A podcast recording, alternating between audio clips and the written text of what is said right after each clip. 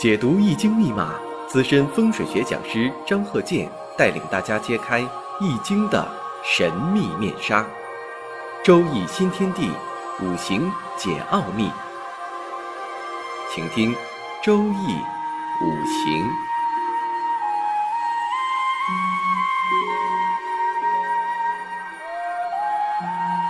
上山微电台荣誉出品。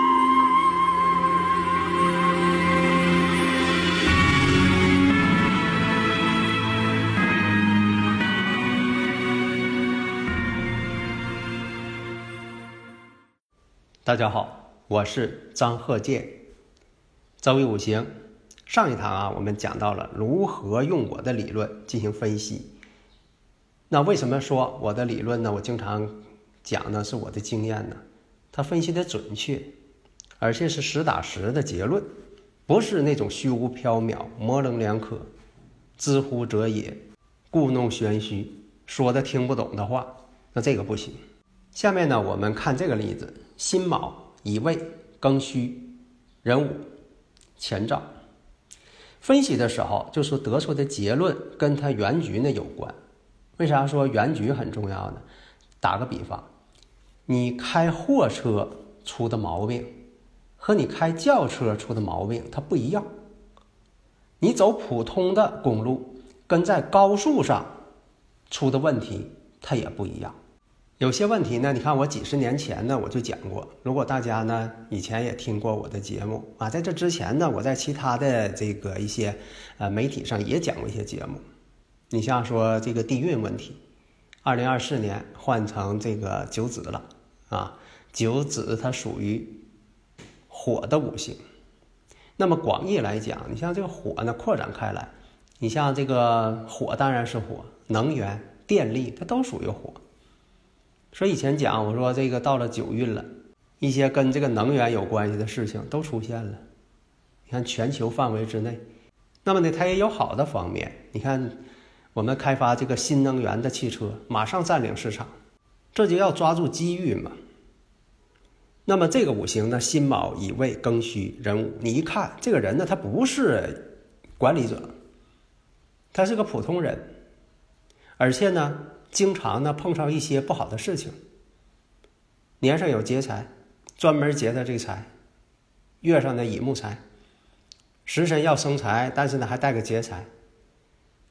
魁罡日，但是呢他也会做生意。哎，你看这个把这个他的这个属性，事业属性也基本看清楚了，他这人都能做什么，有多高的层次。那有的朋友问呢，说这个能否预测出来？说你看这个谈恋爱、结婚，是能不能判断呢？是他对方主动，还是命主本人主动的？这个呢是这样，谈恋爱、结婚呐，都是双方呢都有这种感觉，一个巴掌拍不响嘛。讲这个不像说这个古代了，两个人都没见面，父母之命，媒妁之言。所以，多数情况下都是双方呢同时有这种心灵的感应。尤其现代化社会，他不可能说这个剃头的挑子一头热乎，单相思啊，这种情况有。但是如果出现单相思，如果是对方的情况，自己的这个呃日主婚姻宫呢，基本上他不会有什么感应，因为你没感应，所以说你没有这种感受，你就不会响应。啊，就像说这个梁山伯与祝英台似的，那对方呢都已经表白了，他呢还傻乎乎不懂，最后是化成蝶了才明白。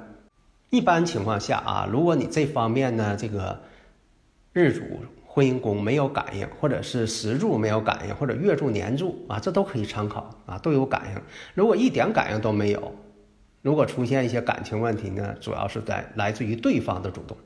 如果你这方面生日五行、日主或者时柱或者是月柱年柱出现感应了，你这方面呢肯定也是动了情感了，而且在这里呢还分呢，你像男士呢是有财星来合，一般来说呢，啊对方呢比较主动一些，自己呢也很愿意。女士呢如果有官星、官煞星来合，说明呢男方呢也很主动。一般情况下是这样，但是呢，都是双方共同的，没有说的啊单方面的。单方面的如果出现啊自己的这个日主五行呢，表面上看它没有任何感应，没有产生共鸣。这个呢，就是按照我张鹤健教授全凭看圈里的理论来进行分析。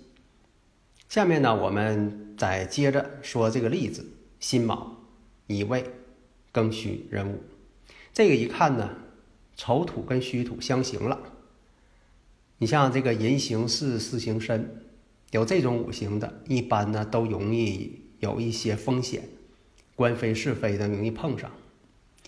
像这个土的相刑，在健康问题上容易有障碍、有风险。那么我们看一下，这个有魁罡日，说明这个人呢，有的时候做事啊，不是太稳当。这是第一点，你必须得看这个原始状态。只要说这个鸡蛋跟石头，它们本身的性质呢不一样。你就是说这个石头再像鸡蛋，它也不是鸡蛋，你就不能说这个石头呢，哎，这个你说这个鸡蛋能当石头，这不可能，它俩性质不一样。那外观再一样，它性质不一样。所以你看呢，有魁罡日，有这个相刑，卯戌呢又相合，合成火。那出现了流年，你就看啊，查这个流年。当然了，你结合大运呢，分析的更准确，把范围呢都缩小了。呃，这个本局生日五行当中，这个四柱八字最重要，它是本身。那么这个运势大运，十年一大运，它是个中间的一个过程。流年是引发的条件。这样来讲呢？你呢？光用这个流年也能看出些大概。打个比方啊，这样说呢，呃，你认识的人，他现在开个车，开的什么车呢？哎，是载重货车。那这个跟车有关系。这个呢，就是原局，这个四柱八字这个原局在这儿呢。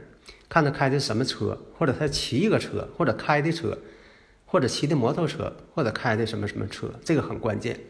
然后呢？他在某个时间点给你打电话，告诉呢他在哪个地方啊撞上了。那在哪个地点撞上，哪个地区，虽然他没告诉你，但是呢，他告诉你他开的是个大货车，那个时间点出事情了，那你肯定觉得呢这个事情啊很重大。即便呢你不会啰里啰嗦的总问你在哪儿呢，在哪儿创的呀？啊，你可能不会这么问，但是第一反应就很惊讶的。那么呢，就等于说这个原局你知道了，流年你知道了，但是这个大运你还不知道。这大运呢，就是它中间的过程，比如他走哪个公呃公路啊，走的哪个高速啊啊等等，这个你不知道。但是结局已经告诉你了。所以说你这种情这种情况，你像出现了丁丑年，他没有这个，你还没算大运的时候，一出现丁丑年，你告诉他，哎，肯定出事情了。这个时间点肯定出事情了，为什么呢？相刑了，丑行戌，戌行未，这已经相刑了，土的相刑。然后呢，这个丁火又出现了，丁火呢官星相克，因为它这个印星没有透出，这丁火克他日主，直接相克。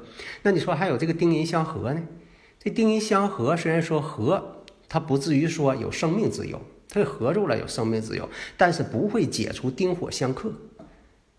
所以合有合的事情，克有克的事情，合完之后合成财星了啊，那得花钱了。那么你看到这个丁丑年了，马上得出结论，你告诉他那一年啊出了事情了，出车祸了，受了伤了，但是没有生命之忧，哎，这就是结论。你点出这一步来，在对方没吱声的情况下，没说话情况下，你能说出来那一年的事情，那用的什么方法呀？他必须得是科学，必须得是准确。五行经过了几千年的国人的认证，它要不准确的话，早就抛弃了。为什么说现在一延续了几千年了？因为它准确。但有些人为什么不准确？就是没有掌握真正的真才实学。这就像这个同一个老师教一般的学生，为什么人有的学生算题总对？为什么有的人他算题他总错，总得零分？那有的学生还搁那纳闷呢，我也是用方程解的，我怎么解错了呢？啊，我怎么算错了？那等式列错了，解的过程也错了，那结论肯定是错的。这个它不赖方程的本身，赖自身功夫不深。所以呢，生克自化，行冲合害，这是正解。好的，谢谢大家。下一堂呢，我们接着讲我几十年的这些经验。谢谢大家。